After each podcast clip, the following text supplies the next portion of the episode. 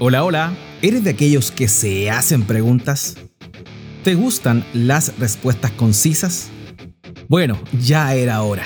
Este es tu podcast Cápsulas Doctrinales, donde estaremos respondiendo una interrogante bíblica en cada episodio. Soy Pablo Miranda, esposo, padre de cinco hijos y sirvo a Dios como pastor en una hermosa congregación en Antofagasta, Chile. Esta es la pregunta de hoy.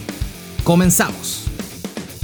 Hola, hola amigos, ¿cómo están? Nuevamente, luego de unas vacaciones de regreso junto a ustedes en estas cápsulas doctrinales, en esta oportunidad del episodio número 23, donde seguimos tocando el tema de la creación divina, lo que Dios ha creado. En el episodio anterior nos estuvimos refiriendo a la creación del hombre y concluimos que Dios creó al ser humano con una parte corpórea y otra parte espiritual. Dios creó al hombre del polvo de la tierra soplando aliento de vida sobre él. Por tanto, concluimos que el hombre es dicotómico. ¿Qué significa esto? Está constituido de dos, de dos esencias. La esencia corporal y la esencia espiritual. Pero, ¿qué hay de aquellos que dicen que el ser humano es tripartito o se eh, encasillan en la tricotomía? Bueno, esas son preguntas que estaremos respondiendo precisamente en este episodio. La primera pregunta es la siguiente. ¿Y qué hay de aquellos versos que dan a entender que el ser humano consta de cuerpo, alma y espíritu? ¿Qué hay de aquellos versos que dan a entender que el ser humano consta de cuerpo, alma y espíritu? Bueno, tanto Primera de Tesalonicenses capítulo 5, versículo 23, como Hebreos capítulo 4, versículo 12, mencionan el espíritu y el alma. Vamos a ver esos pasajes, pero un análisis más detallado de ambos nos va a llevar a la conclusión de que realidad no está diciendo que el ser humano esté constituido de tres partes. Bueno, los pasajes son los siguientes. Primera de Tesalonicenses capítulo 5, verso 23. Y que el mismo Dios de paz los santifique por completo y que todo su ser, espíritu, alma y cuerpo sea preservado irreprensible para la venida de nuestro Señor Jesucristo. Ese es el primer verso. El segundo es Hebreos capítulo 4, versículo 12. Este dice lo siguiente, porque la palabra de Dios es viva y eficaz y más cortante que toda espada de dos filos, y penetra hasta partir el alma y el espíritu, las coyunturas y los tuétanos, y discierne los pensamientos y las intenciones del corazón. Por tanto, estos pasajes dan a entender a algunos hermanos que el ser humano estaría constituido en realidad de tres partes a la cual se le considera o se le denomina como la tricotomía. Un teólogo llamado Light Lasterhand dice lo siguiente, según la tricotomía, el alma es un principio inferior de vida que el hombre tiene en común con los animales. El espíritu es un principio más elevado o espiritual que distingue al hombre de los animales. Uno de los mayores promotores de la tricotomía fue el famoso predicador chino quien murió en la cárcel, Watchman Nee, quien dio ah, de una manera arbitraria atribuciones al alma que la Biblia no sostiene en ninguna parte. Algunos tricotomistas definen al alma como que si estuviera compuesta de tres partes esencialmente. La voluntad, es decir, la capacidad de decidir, el intelecto, la capacidad de razonar, comunicarse, memorizar, etc. Y las emociones, los sentimientos.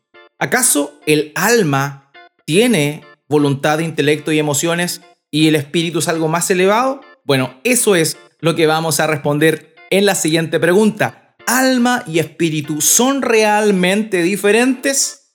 La respuesta, queridos, es no, no. La Biblia señala que son una misma cosa, simplemente son dos títulos distintos para referirse a el mismo elemento espiritual.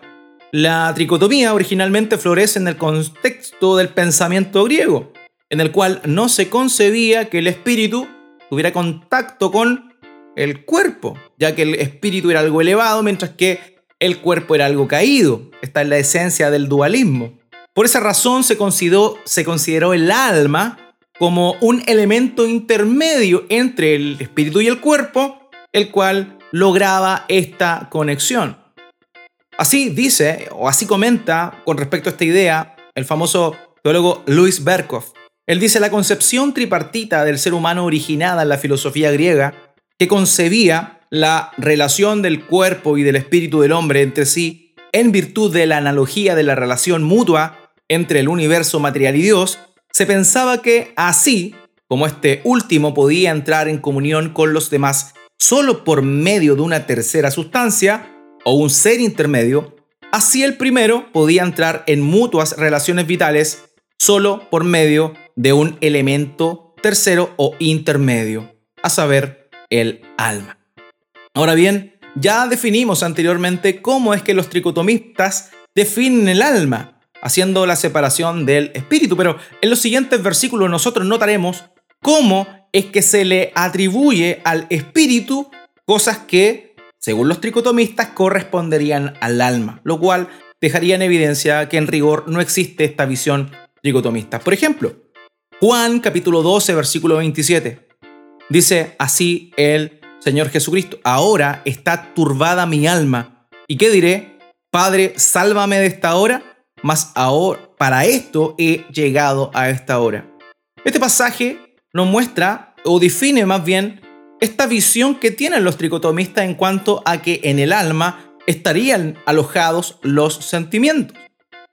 Pero, ¿qué sucedería si también se dijera en la Biblia que los sentimientos están en el espíritu? Bueno, eso es precisamente lo que un capítulo más tarde el Señor Jesucristo dice en Juan capítulo 13, versículo 21. Habiendo dicho esto, Jesús se conmovió en espíritu, la parte emocional, y declaró y dijo, de cierto, de cierto digo que uno de vosotros me va a entregar. Otra cosa que se le atribuía a las, al, al alma eran las emociones, ¿cierto? Bueno, en Lucas capítulo 1, versículo 46 al 47, María, al enterarse de que el Señor sería, vendría por medio de ella, dice lo siguiente. Entonces María dijo, mi alma engrandece al Señor lo cual estaría bien, ¿cierto? Mi alma engrandece al Señor, mi voluntad engrandece al Señor. Pero lo que sigue en el versículo 47 deja a la tricotomía muy mal parada.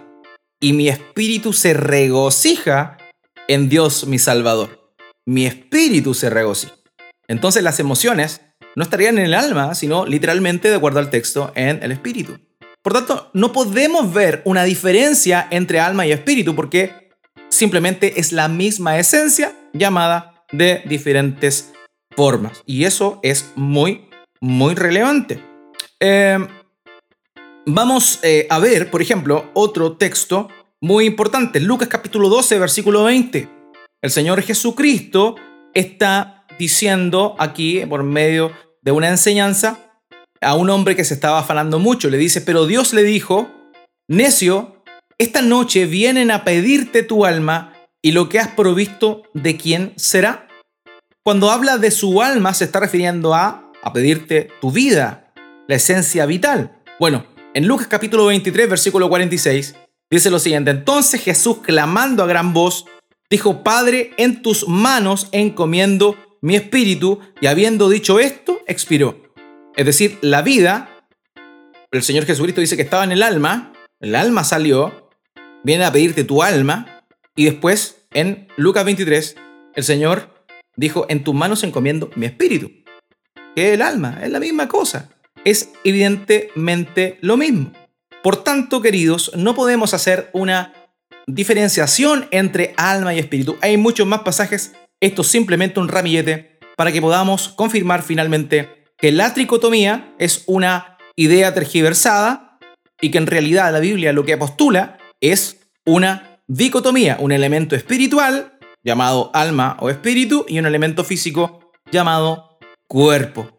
Y esta diferenciación que hacen los tricotomistas en cuanto a la voluntad, la mente y las emociones, la verdad es que bíblicamente no tiene ningún sustento que lo respalde. Bueno, y esa fue la respuesta a la pregunta de hoy.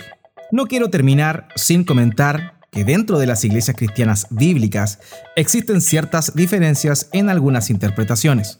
Mi deseo no es confundirte. Por lo mismo, te invito a hacer como los de Berea. Coteja lo que digo conforme a las escrituras. Ahora bien, si la enseñanza que escuchaste es distinta a la que enseñan en tu iglesia, conversa con tu pastor y deja que te persuada con las escrituras. No lo olvides, si tus pastores son fieles a Dios y a su palabra, quieren lo mejor para ti. No los desprecies. Nos encontramos en el próximo episodio de Cápsulas Doctrinales. Chao, chao.